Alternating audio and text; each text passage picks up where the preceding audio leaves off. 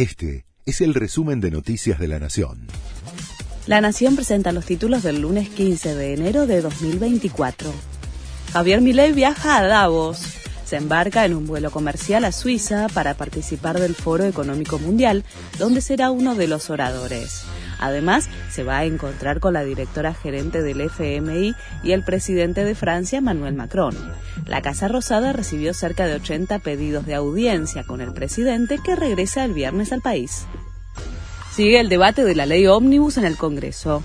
Finalizó la etapa de presentaciones de funcionarios ante el plenario de las comisiones de asuntos constitucionales, legislación general y presupuesto para defender el proyecto. Hoy y mañana se espera la presencia de representantes de sectores de la sociedad civil alcanzados por las medidas que busca llevar a cabo el gobierno. Aumentaron los trenes y colectivos.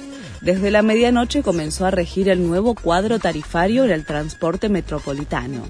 El mínimo de colectivos pasó de 52 pesos a cerca de 77 pesos, es decir, un 45% de incremento. Es el primer tramo de la suba al que se sumará otro ajuste desde el primero de febrero, según anticipó el gobierno.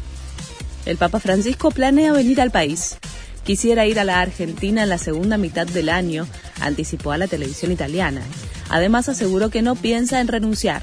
Mientras me sienta capaz de servir, sigo adelante, afirmó el pontífice, que recibe hoy en audiencia en el Vaticano al expresidente Alberto Fernández. Un futbolista israelí fue detenido en Turquía por recordar los 100 días del ataque de Hamas.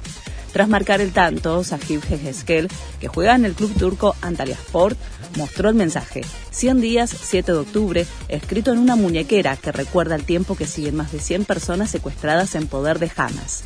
El club apartó al jugador, al que acusó de actuar en contra de los valores del país, y fue detenido por la policía turca acusado de incitación al odio.